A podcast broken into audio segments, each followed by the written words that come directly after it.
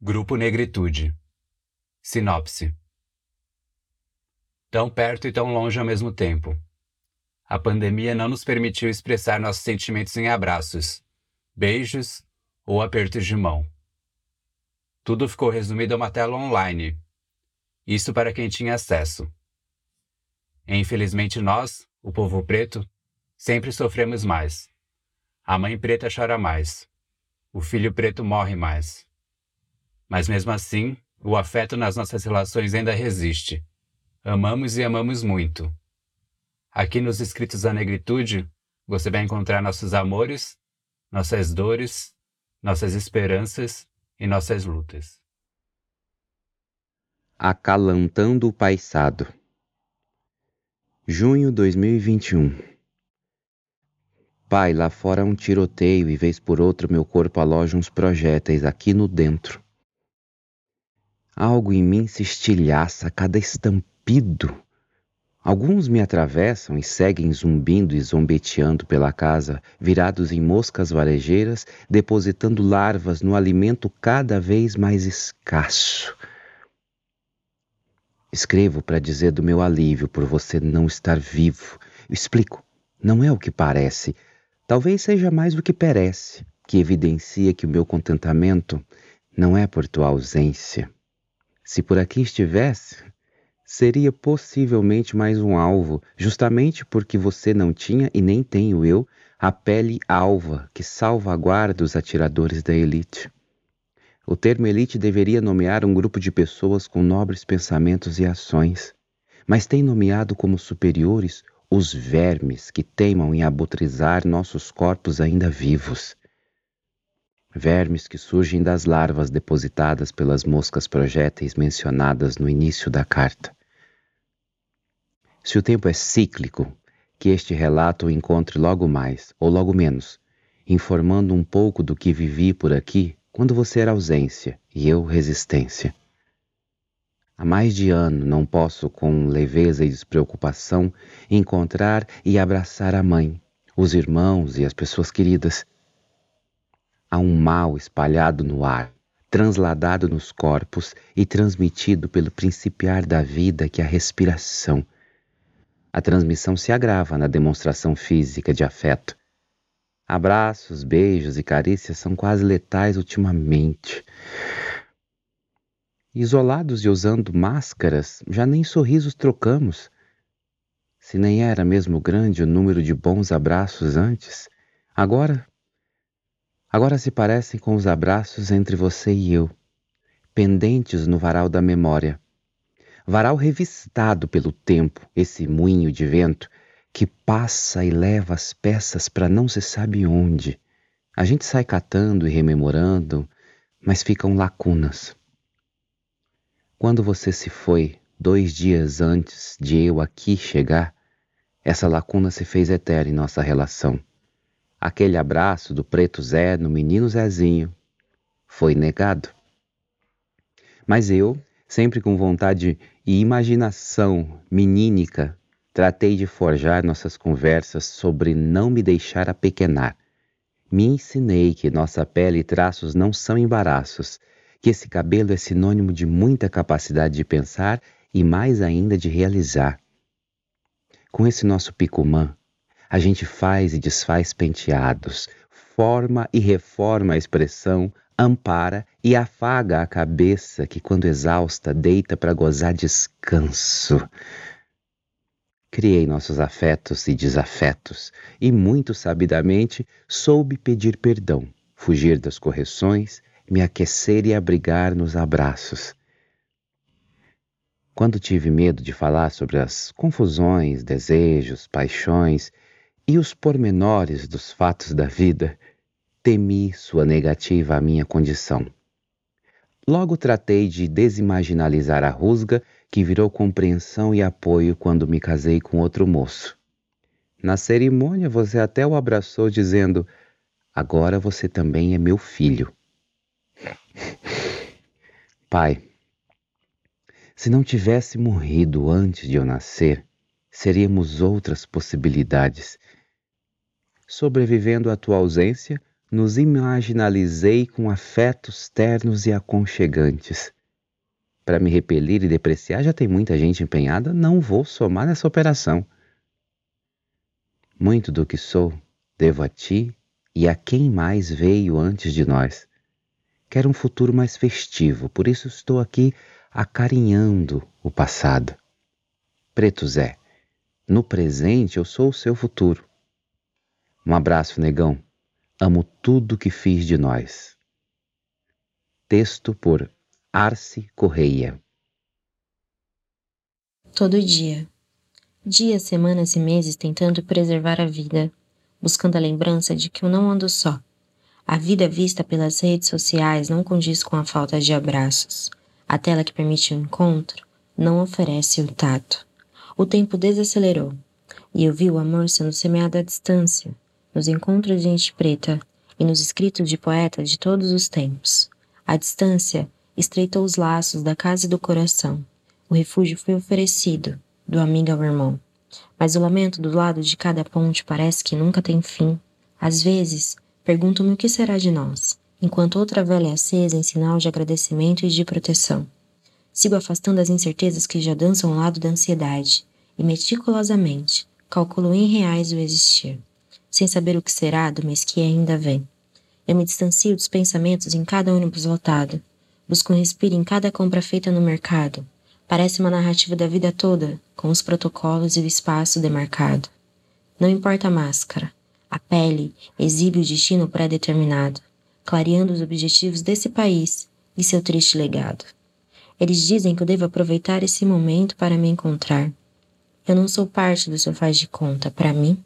É só mais um desacerto para a conta, eu não posso parar. O meu andar é no ritmo da comida na mesa.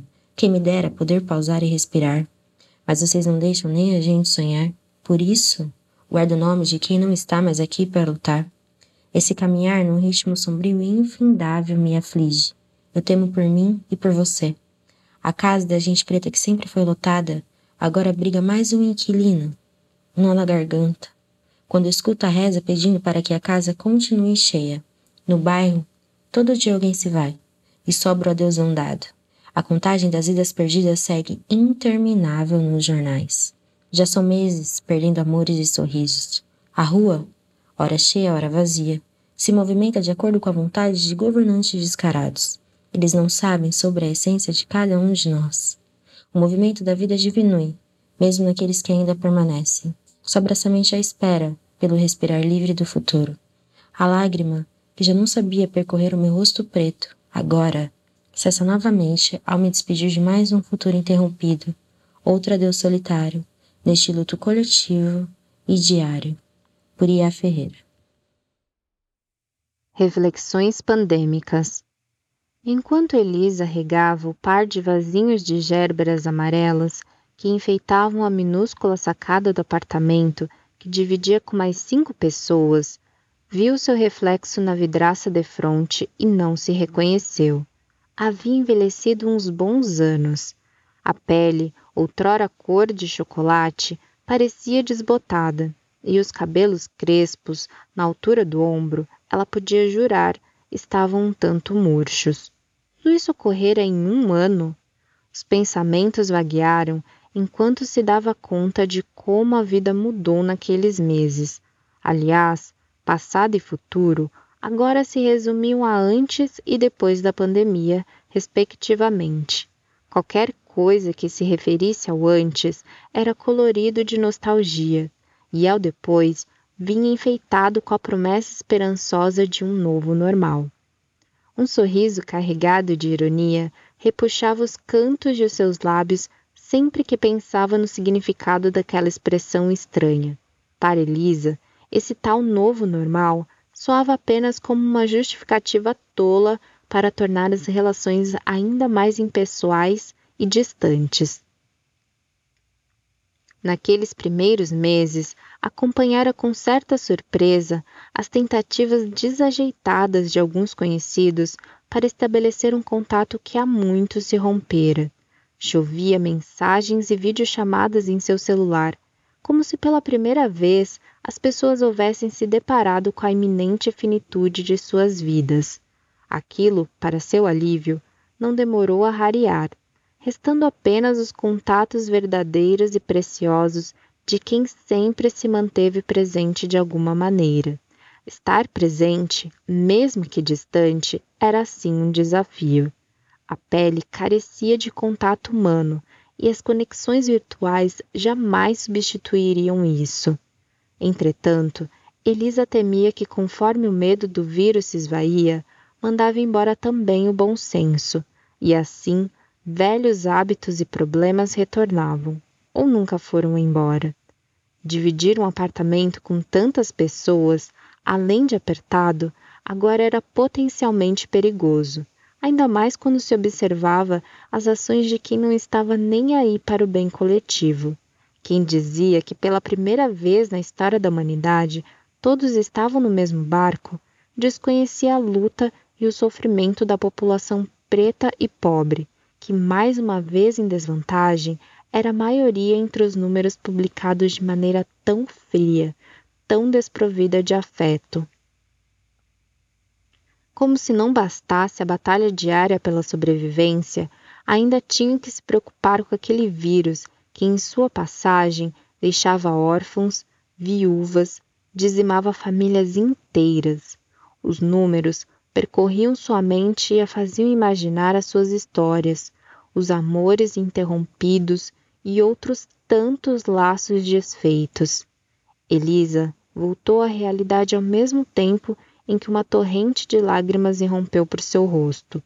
Olhou para os vasos encharcados de água que não se dera conta de ter derramado. De repente, não sabia se estava chorando pelas mortes, por sua solidão sufocada ou pelas flores que acabara de afogar. Autora Priscila Brito. Eles. Eles estão chegando, de murro em punho, e nada perdeu. Eles estão chegando, antes chamados de Capitão do Mato, hoje milicianos intitulados. Eles estão chegando disfarçados com fardas, sem máscara de fatos e apoiado pelo Estado. Eles estão chegando com a bala de borracha, atacando quem quiser por desacato. Eles estão chegando, talvez nunca foram embora de fato. Sempre estiveram na espreita e só estavam esperando o um momento político apropriado.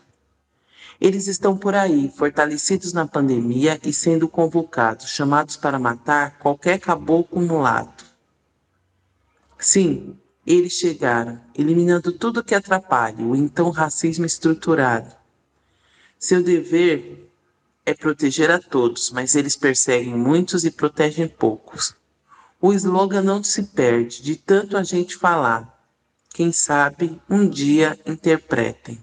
O pare Pare de nos matar. Meu nome é Cláudia Valesca. Esse é o projeto É Dia de Escrever. Axé. Desabafo de Mãe Preta. A minha vida não é minha, é sua. Desde o momento em que te conheci, do momento em que te concebi. Aliás, ela é sua desde que eu soube que você habitava meu ventre.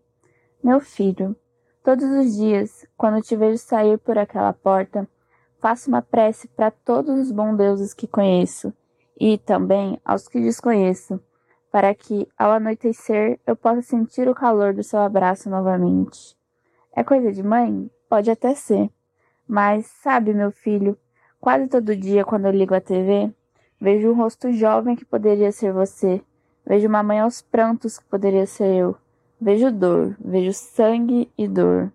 Então, meu filho, bendito seja todo mãe cheguei que eu ouço da sua voz. Benditos sejam todos os momentos que passamos juntos, todas as vezes que meus olhos puderam encontrar os seus. E que Deus me perdoe, que todos vocês me perdoem, que você, meu filho, me perdoe. Mas, apesar de toda a dor e sofrimento que essa doença trouxe e continua trazendo, Todos esses meses que você esteve dentro de casa comigo foram, talvez, os únicos meses que eu pude dormir com uma preocupação menor. Porque, tendo você debaixo da minha asa, tendo você dentro de casa, eu sinto aquela sensação, talvez falsa sensação, de que você está protegido. O mundo é cruel, meu filho, por me fazer ver um lado bom em um cenário de dor.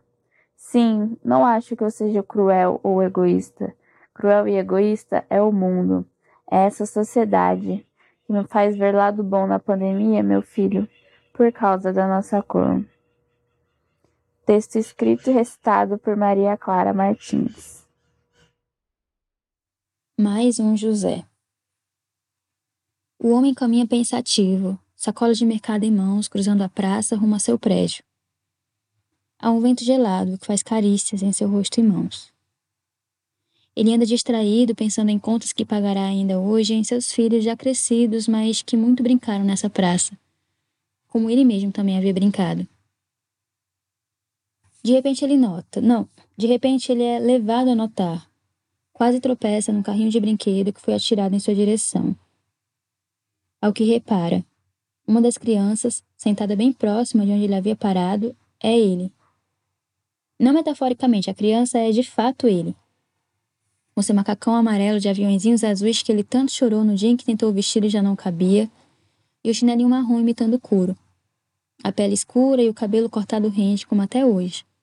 Não há espaço para dúvidas. Sim, é ele mesmo, aos quatro, talvez no máximo cinco anos. Ele brinca com um carrinho amarelo que ele lembra vividamente. Tinha uma boneca rosa de motorista e que ele ganhou de sua irmã mais velha quando ela voltou de viagem e trouxe de presente o brinquedo, que o foi entregue com um meio sorriso onde se estampava a intenção de não o agradar. A relação com a irmã sempre fora de gato e rato. É ele mesmo, não duvidava. Em momentos assim, é como se o tempo parasse. O homem, imóvel, sabe-se lá por quanto tempo, olha para a criança que foi.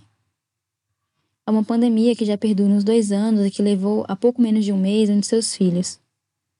Era um moleque teimoso e muito confiante em si mesmo que tentou ignorar o inimigo mais forte e acabou por perder uma luta que seu pai cansou de pedir que evitasse.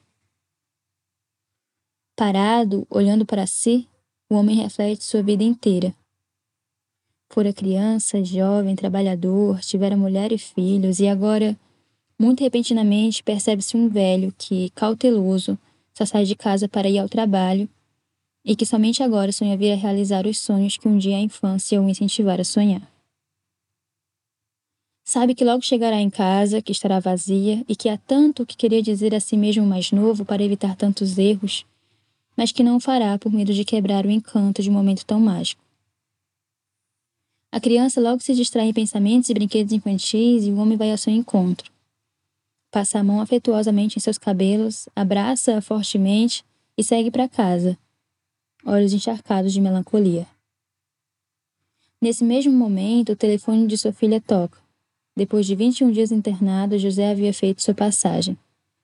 Era agora mais um corpo negro no Brasil, vítima da Covid e do descaso do Estado. E era também José Viana, a criança que ele havia sido, os sonhos que ele adiara e o muito que ainda lhe restava viver. Mas não houve tempo. Escrita e leitura por Renata Mene. Na janela, a primavera. O conhecimento tem suas faces. O toque no rosto já não nos diz quantas máscaras escondidas tampando feridas nele está exposto. De repente o tropeço Caiu de cara no cimento, teve a pele esfoliada e o rosto esculpido. A massa já tem, mas o que você constrói? Sua estátua ou a sua lápide? Viver trancado me expõe a situações que me deixam confortável. Mas seria louco pensar que o conforto do meu colchão na teoria seria a mais perfeita prisão? É nele que desconto minha fúria, é nele que me escondo quando a saudade invade. É ele que guarda minha história mais íntima, mas também a minha vaidade. No final de tudo, onde me deito tem sido o meu afeto por mim mesmo. Quem me suporta e quem me ajuda, mas sem perceber, nele existe uma porta que foi trancada para quem vem de fora. Já faz um tempo que não levo sol na lata. Aliás, aqui o sol nasce quadrado, e eu nem mais me arrependo, pois estou seguro não é? Aqui é o império de um só. Eu mando, eu faço, eu obedeço. Olha só que mundo perfeito. Às vezes, até bate a carência, mas com meio dia de série, acho que passa. Às vezes me sinto triste, mas meio fardo deixa qualquer um feliz, não é? De vez em quando até tenho umas paixões, mas no final de tudo, sou só eu acordando e admirando o sol pela janela. Preso em um quarto, mas já nem me importo. Não tem nada que me prenda lá fora, tudo que posso ter estar aqui dentro. Por essas e outras afirmo, me perdi no tempo. Mais velho mesmo sendo tão novo, ou menos humano e mais robô. Há tempos não enxergo meu ponto positivo. Olho para dentro de mim de um modo muito crítico. É como se fosse a primavera. Hum, repleta de flores, aromas, cantar dos pássaros, toda uma vida em volta, mas se preocupa somente com o ruído, o cheiro que deixa o nariz entupido e reclama da ventania que traz boas notícias. Uma segurança descabida, pois tudo que é ruim sai na mídia, mas tudo que é bom, se o vento não levou, a memória passou para o papel e assim cá estou. Texto por Matheus Cruz. Texto de Laísa Costa, da antologia do projeto É Dia de Escrever. Renascer. A coragem é um ato de ação que nos impulsiona a decidir o que o coração já sente. Quando perdemos alguém próximo para essa pandemia, a vida nos convida e exige uma pausa. A morte pelo coronavírus é um sentimento misto. Raiva de um sistema que nos mata e nos faz reféns, e tristeza por aqueles que lutaram até o fim. Foram 29 dias de luta antes do corpo não suportar mais viver em terra. Quem nos ensinou a não falar sobre a morte?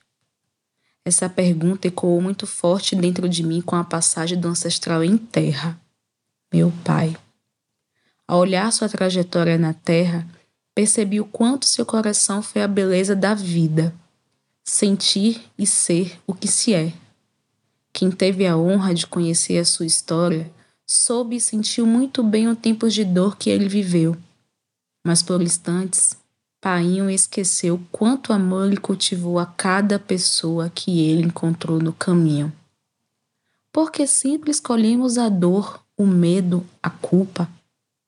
Quem nos ensinou que a vida em terra é sofrimento e que tudo é um fardo? Não tenho respostas prontas para essas perguntas. O que dói é saber que a base de um sistema corrupto ceifou mais de 520 mil vidas. Uma delas foi quem me trouxe ao mundo. Como apenas aceitar se em nossa mente sempre pensamos: como poderia remediar? Quando o vírus chega perto de nós, a dor é triplicada Há uma tristeza coletiva, a ansiedade por perceber apenas um telefonema para passar o boletim e o medo de receber aquela ligação e ouvir. Infelizmente, ele não resistiu aos problemas que a Covid-19 deixou em seu corpo. Jovem, sonhador e realizador. Essa era a tríade que ele carregava. 65 anos de amor para esse momento, escuto diversas justificativas. Uns dizem que é uma limpeza astral, outros dizem que chegou o momento, mas eu me pergunto: meu pai era um homem de fé. Onde está Deus agora? Confesso que a raiva me tomou antes da tristeza fazer morada. Meus caros e minhas caras, compartilhei acima a dor de uma filha que perdeu o pai em meio ao caos interno. Ela, sonhadora como seu pai, acredita que a felicidade é viver no coração. Não transcrevo aqui as falsas felicidades das redes, do sorriso e do coração partido por trás da imagem.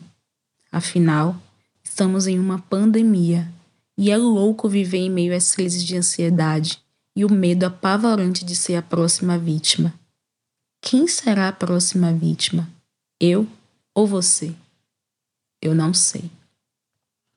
Renascer requer coragem para olhar a sua escuridão e saber que por meio dela vem a luz.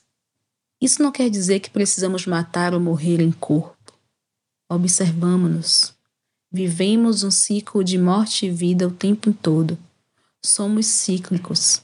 Qual a sua escolha a partir de agora? No meu peito, a tristeza, dor e luto, mas uma saudade que me fortalece e me faz crescer a cada dia. Crescer dentro requer coragem para sustentar quem és. Renascer é o que nos resta em tempo de caos. No meio da pandemia. E no meio de uma pandemia, tive que me preocupar com a melhor máscara. A mais segura? Não, sobre a cor que iria usar. No meio da pandemia, tinha um medo. Do corona em si? Não, dos altos índices de desemprego no meio da pandemia, ainda leva a nota fiscal. Porque esqueci de jogar fora? Não, para não ser acusado de furto ir embora. No meio da pandemia, segue o ônibus lotado. Todo dia me pergunto: e se eu não tomasse mais cuidado? No meio da pandemia, tinha a segunda jornada. Arruma, limpa, passa e ai de mim dizer que estou cansada. No meio da pandemia, admito, às vezes tinha um afago, sufocado pelo talvez, de um dia não mais tê-lo do lado. E, no meio da pandemia, teve e surgiu uma Deus, por conta da própria. Ela levou mais um dos meus. No meio da pandemia, segue a minha solidão. Tá, quem segue a OMS também está sozinho, ainda que sejamos uma multidão. No meio da pandemia, Pensei cortar o cabelo. É que emprego tá mais difícil ainda. Imagina só o desmantelo. No começo da pandemia, disseram que a humanidade ficaria melhor. Gratiluz para todo mundo. Como minha mãe diz, eu não sou todo mundo. E por isso, a coisa pro preto ficou ainda pior. Junto com a nota fiscal que guardo, guardo também a ilusão de que a vida preta importa. Importa para quem, irmão? no meio de uma pandemia, eu tenho ainda mais coisa para carregar. E olha que nem falei de tudo. Imagina só o relacionar. Como se fosse novidade, o lado mais frágil, novamente, é o nosso. Por isso me escondo quando dá. Não fortaleça esse negócio. Que negócio seria esse? O projeto de nos matar, claro. Queria que sobrasse só um tempinho para poder pensar em amar. Poema por Sabrina de Almeida. Levarei o que resta de ti. Os dois aguardam do lado interno do cemitério. As frases iniciadas são rapidamente interrompidas, pois o medo de serem ouvidos paira no ar. Aos poucos, familiares do falecido começam a chegar para o velório. Mas não haverá velório. O morto faleceu de Covid. O silêncio do bosque da saudade interrompido pela reza do padre o ritual é o estopim para que aqueles que o amam possam expressar seu pesar. Antônio é o único que não chora. O cortejo fúnebre é atravessado pela presença de Antônio, que carrega com seus braços fortes e cansados o ofício de coveiro. Ninguém se atreve a tirar os olhos do padre, que neste momento asperge sobre o caixão água benta e sálvia, uma intercessão para que os anjos e santos acolham aquele que em vida ouviu que não herdaria o reino dos céus. O coveiro, apostos, aguarda a hora em que ele poderá aproximar-se pela última vez do corpo de Sérgio. Entre frases soltas e piadas banais, Antônio, auxiliado por outros dois agentes funerários, vislumbra diante de si o corpo não visível do morto. Não era a primeira vez que ele via algo que ninguém mais podia ver no meio da multidão de carnaval frenesi. Entre o carnaval e a quarta-feira de cinzas reside o corpo, o desejo e, da ausência deste, o tédio. Fora assim que os dois se conheceram numa noite fria de carnaval e permaneceram assim juntos, em segredo. Eis que do alto do sol poente um grito de guerra é deflagrado. São dezenas de corpos desnudos a atravessar o gramado do cemitério na direção do coveiro. Do lado de fora da marcha, tudo transcorre igual.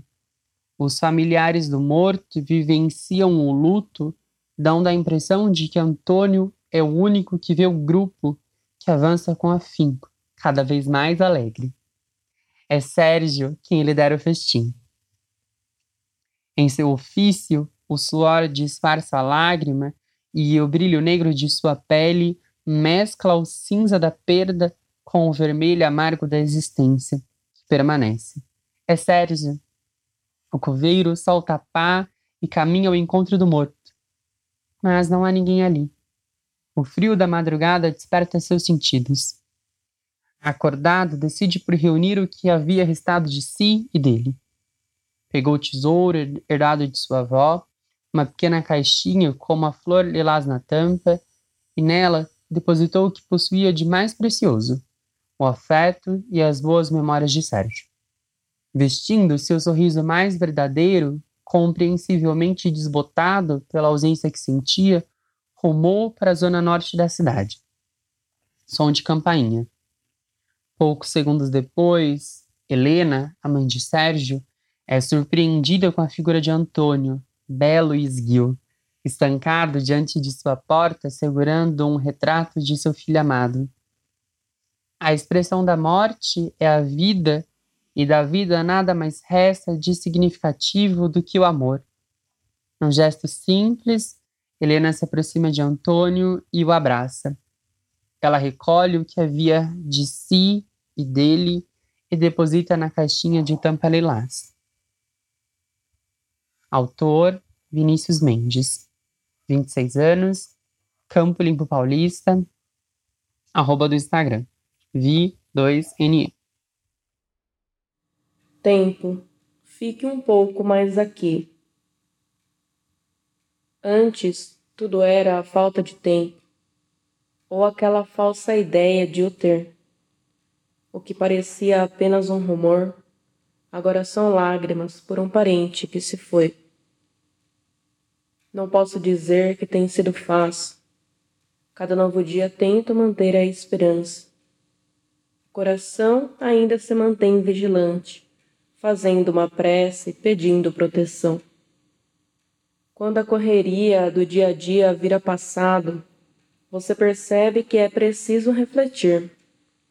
Será mesmo que ela existiu? Foi real? Ou era algo que inventamos sem perceber? Tenho pensado mais nos momentos em família, do cheiro maravilhoso de café na cozinha de minha avó, da gritaria dos primos nas partidas de truco, que a cada fim de semana lá nos reuníamos para jogar. Sinto falta de estar sentada no banco da igreja, de observar as famílias chegarem aos poucos, de ouvir a explicação que o padre fazia da leitura enquanto as crianças brincavam pelo corredor. De ouvir o som da sanfona do meu tio, enquanto a família alegre proseava. Da bandeja com churrasco indo de mesa em mesa e das sobremesas gostosas que inventavam. Apesar de toda notícia ruim que recebi, tenho persistido em continuar em pé Preciso ser o sorriso que meu filho vai ver. Preciso ser a força que o fará acreditar no futuro. Não digo que o medo se foi. Ele tem sido algo recorrente nesse momento. Mas eu quero continuar tentando que apenas amor e alegria transbordem de mim. Só desejo que tudo que é ruim se vá e que eu aprenda a dar valor ao que importa. Desejo que venham dias melhores. Eu só quero mais tempo, se não for pedir muito. Mendes Moreira. De repente. De repente, a minha janela se tornou aquela amiga que eu posso contar os maiores e melhores segredos. O céu não responde às minhas perguntas, mas sei que tudo se tornou mais leve desde que firmamos essa relação. De repente, eu descobri que a minha casa não é tão minha assim. Nem toda casa é lar. Ser lar é difícil, né? Acordo todo dia escolhendo estar perto de quem eu amo, mas aqui, escolher não é suficiente. Só peço que isso acabe, se tornando quase um mantra, que seja logo, que seja logo. A resposta disso tudo vem no fim da noite com sussurros de tá sendo longo, tá sendo longo. Por falar em saudade, eu sei onde andam meus afetos. É com eles que me preocupo todos os dias. O medo da perda me acompanha, me persegue e permanece. Já perdemos muito, né? Eu perdi, mas não perco a conta, já que não são apenas números, são pessoas reais, sonhos reais, vida real. E eu não esqueço quem anda comigo, não esqueço quem corre comigo, não me esqueço. E nesse gesto singelo de lembrar, fico com os meus ancestrais soprando em meus ouvidos as mais belas mensagens, na tentativa de trazer força para os dias difíceis. Fico com as crianças, o almoço de domingo que agora não cabe tanta gente assim, o abraço virtual. Fico com saudade. A saudade que virou casa aqui dentro do peito, se fez lar, e eu fico aqui, com afeto guardado, nutrindo todos os dias na esperança ou desesperança de uma boa colheita, Digo que viver é bom, apesar do caos. Você acredita em mim? Por Vic Histórias.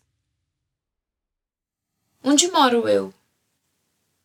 O reflexo das muitas janelas pelas quais olhei durante esse período devolveram-me uma imagem com poucas alterações, mas com transformadas linhas de pensamento, sensações e nomenclaturas. Mudei de casa três vezes durante a quarentena e meu corpo acompanhou a movimentação do tempo me permitindo experienciar o que de fato fazia com que me sentisse em casa, estar comigo mesma. Interpelado por mudanças e sofrimentos a níveis mundiais, meu corpo foi o casulo no qual pude emergir em momentos de introspecção e autoconhecimento.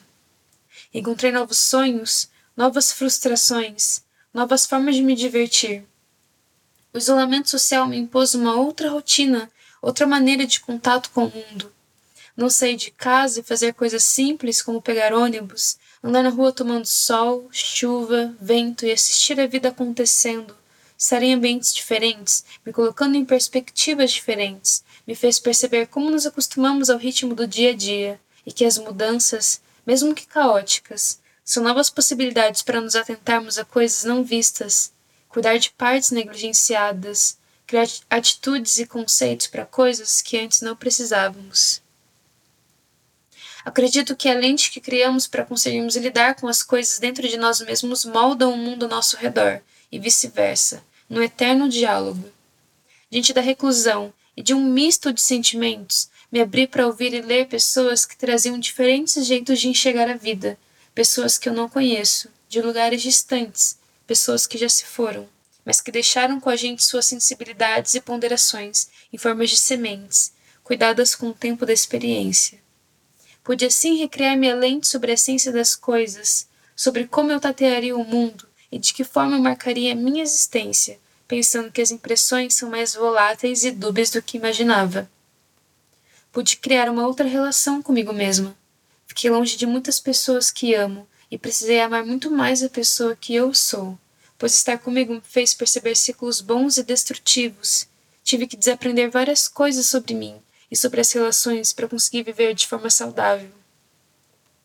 A cada vez que me coloquei sentada, em completo silêncio, só eu e minha mente bagunçada, consegui me compreender mais e enxergar o caos que havia me prendido para ter o que chamar de eu.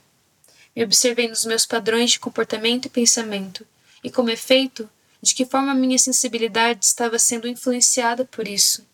Pude encontrar formas de me cuidar, de me colocar no colo quando eu precisasse, de encontrar a voz no meu âmago que continuava me corajando, enquanto meus medos e minhas dores gritavam para que eu desistisse. Foram momentos esclarecedores e ambíguos, de angústias, questionamentos, alívios e tomadas de decisões. Tive que me colocar como ser ativo para não sucumbir aos acontecimentos ao meu redor. Estar diante de si mesmo não é tarefa fácil. Dá medo, dá vontade de fugir, de não olhar, não saber, dá vontade de culpar qualquer pessoa, e por isso é tão transformador. É sair do conforto, é quebrar o automatismo, questionar o inquestionável, pular do penhasco e o fim parecer nunca chegar, e nunca chega, mas seu corpo ainda está lá, em queda livre, sentindo a potência do ar invisível pressionando. É o processo da vida que não tem volta. Parece que uma parte enorme de você se dilacera com o vento, e mesmo assim você ainda está vivo, experimentando tudo. Giovana Pina. Depois de um ano. Depois de um ano, ainda observo o pôr do sol do quintal de casa. Ainda sinto medo percorrer meu corpo, mas esse medo não é de agora. Olho meu reflexo no espelho, vejo Deus em depressão. Diferente de Baco, não ajudei suas crises. Também vi Deus me acalmando às cinco horas da manhã. Era minha irmã, envolvendo-me em teus braços durante uma crise. Depois de um ano, ainda tenho medo de colocar meus pés do outro lado do portão. Diga à minha irmã que tenho medo da morte, mesmo estando cansada da vida. Confesso que tenho medo desse vírus, que levou milhares de vidas, empregos, sorrisos. Sei que em algum momento a pandemia vai acabar, mas tenho a sensação que esse medo continuará. Ele não é de agora. Depois de um ano, percebo que a relação com meu pai continua escassa. Vejo no olhar dele uma parte do meu medo. Tento me aproximar dele, mas sua casca é grossa, antiga. Não deixo os sentimentos passar. Quis que ele me acolhesse quando descobriu que no futuro eu não casaria com um homem. Queria ter sido acolhida com afeto, palavras bonitas, mas recebi palavras afiadas como uma faca nossa relação continua vazia. Depois de um ano, me vejo minha mãe. Ela também possui uma casca grossa com algumas achaduras. É por elas que minhas raízes conectam-se com as dela. É por elas que ofereço aconchego, que conheço suas pequenas vulnerabilidades. Por elas, percebo quão parecidas somos. Acho que ganhei na loteria. Depois de um ano, ainda vejo minha irmã me acalmando, não durante as crises. No começo desse caos, percebi o quanto ventania ela é. Vi suas lágrimas caírem na partida de uma pessoa querida. Aquela pequena rocha esmoreceu em meus braços. Fui acalanto para aquele pequeno barco furado. Depois de um ano, continuo acompanhando as notícias. Graças à tecnologia, vi a morte de mais um preto sendo gravada. Vi pessoas indo às ruas em plena pandemia, pedindo por justiça. Percebi que o medo do vírus era menor do que o medo do racismo. Não sei se para você faz sentido, mas sempre fez para mim. Acredite, a falta de um pouco de equilíbrio mental abriu caminhos para a entrada de seres incríveis em minha vida. E ainda lembro a fala de uma irmã preta. Keliana, não vou soltar a sua mão porque no futuro você vai segurar a mão da minha filha e ela a da sua filha. Por isso e por outros motivos rezo para que em cada encruzilhada que nesta vida eu cruzar, eu continue sendo protegida. Kiliana Vasconcelos. O outro começa aqui. Recuso-me a acreditar que o distanciamento social seja algo ruim. Na verdade, penso que é um momento de maior clareza tempo de reconhecer em quais tipos de relações estamos envolvidos, quais atitudes tomamos perante o mundo e quais as consequências dessas que não temos consciência. Se observarmos com cuidado, o excesso de convivência gera desonestidade. Acabamos nos relacionando por obrigação.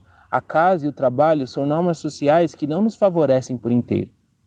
Retire tudo o que está ao seu redor, minimize as influências ao mínimo necessário e verá que as coisas que você deseja e pensa não passam de hábitos do seu pensamento, reforçados constantemente pelos lugares e pessoas que o cercam.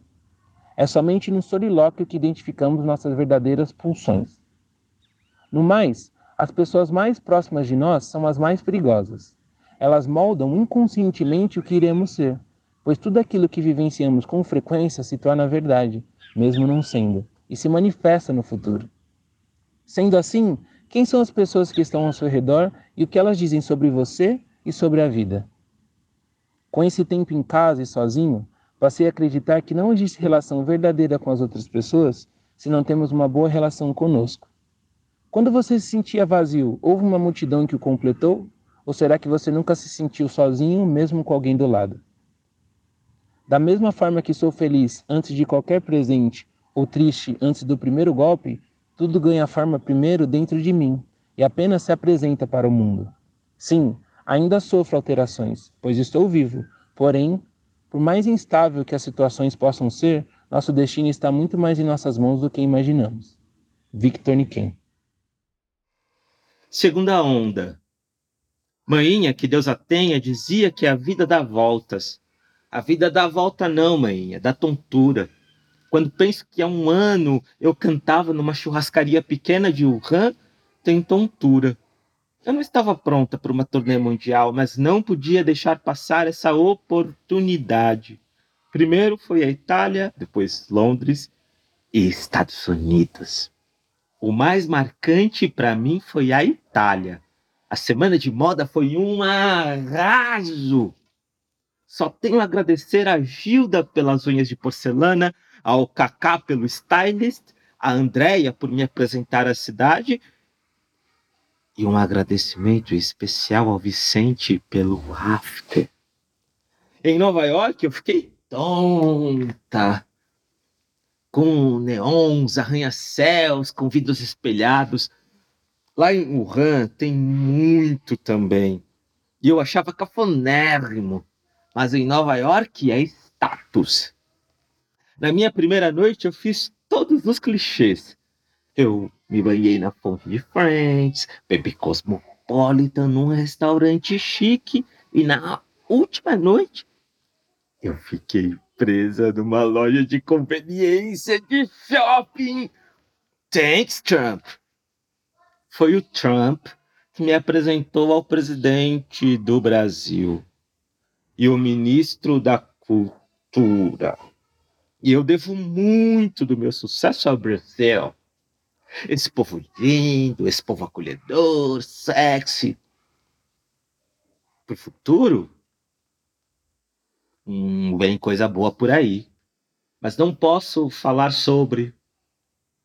Mas posso adiantar que vem uma turnê grande, documentário para Netflix e um montão de hashtags Acho que hoje, se eu voltasse no tempo e pudesse dizer alguma coisa a mim mesma, eu diria: se expressa, sem medo, só vai. Agora, agora eu vou responder umas perguntas e depois eu vou desligar, tá? Texto lido por Henrique Lima. A gente se vê qualquer dia. O ano é de pandemia. A máscara segue no rosto. O temor ocupa a alegria mas se pudesse eu te abraçaria. Lembro-me daquele dia, que seu black descansava em meu rosto, e a presença me trazia bom gosto. Se pudesse eu te abraçaria. O isolamento nos distancia, o tempo nos enfraquece, a espera nos entristece, e não sei se eu te abraçaria.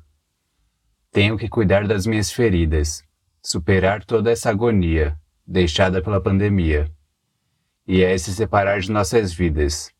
Mas quem sabe a gente não se vê qualquer dia. Poema por Edgar de França. A cidade não dorme aos meus olhos. Nenhuma rua é lugar seguro. Depois das oito da noite, nenhum espaço tem meu nome e o meu rosto de mulher negra. O caminho de volta até a casa é mal iluminado. Sempre foi. Mas onde antes ficavam pequenos comércios, hoje são teto para aqueles que por algum motivo perderam a segurança de suas casas. Espaço modificado por um vírus, que conhecemos apenas a forma e o nome. A origem disso tudo ninguém conseguiu me apontar exatamente. O começo de tudo, o fim de muita coisa. Voltar para casa tem sido o acalanto do cotidiano, mas também o exercício de calma e valorização do ar. Respirar aliviada tem sido menos recorrente, Prender a respiração para sentir o alívio de estar viva já faz parte de uma ansiedade instaurada na corpografia da cidade. Sinto que minha relação com ela mudou profundamente. Antes, ela nunca dormia, e agora os olhos fechados são os bares e os mercadinhos que não resistiram, por motivo de morte, de alguém ou pela quarentena. Resistência é estar de olhos abertos e portas fechadas. Isso não tem lá um significado tão poético assim. Para que as pessoas continuem recebendo delivery em casa, tenho três sobrinhos que todos os dias correm a cidade de moto fazendo entregas. Meus irmãos continuam trabalhando nos supermercados. É quase uma tradição da família que chegou aqui há menos de cinco anos. Eu trabalho há nove, na casa de uma família do outro lado da cidade. No começo eles acabaram me deixando em casa, mas depois, com isso de fase vermelha, tive que voltar para a rotina de três conduções. Quando a pandemia começou a chegar perto da gente que viaja horas para ir trabalhar, o medo foi grande demais. Pegar ônibus lotado sem saber se alguém ali estava doente, fazia faltar o ar e aí logo pensava: pronto, tô ruim também. Enquanto a cidade ainda dorme para muita gente, eu já acordo com as preocupações do dia entupindo a cabeça, mais cheia que o ônibus. Tem semanas que a gente já não encontra as mesmas carinhas da condução. Isso tem sido a parte mais triste. Às vezes, a gente fica sabendo da morte de alguém que a gente gosta por esse Covid do nada. Mas tem sido tão comum que o susto é cada vez menor. O corpo está até meio anestesiado. Precisar arriscar a vida para garantir a continuação da vida. Parece uma conta que não fecha, não bate. Só fica cada vez mais difícil de resolver. Nenhum corpo é seguro, mas tem corpo que parece mais inseguro ainda. Dependendo do lugar e do horário, a insegurança piora. Por isso, que chegar em casa é soltar o ar, mais ainda com medo de trazer da rua o perigo. E acabar assim, definhando em culpa, fome, medo ou raiva. Nenhuma cidade parou para mim. E se eu parar de abrir a cidade, acordar antes de todo mundo e ajeitar tudo como deve ser em dias normais, o que acontece? Texto por Viviane Eneida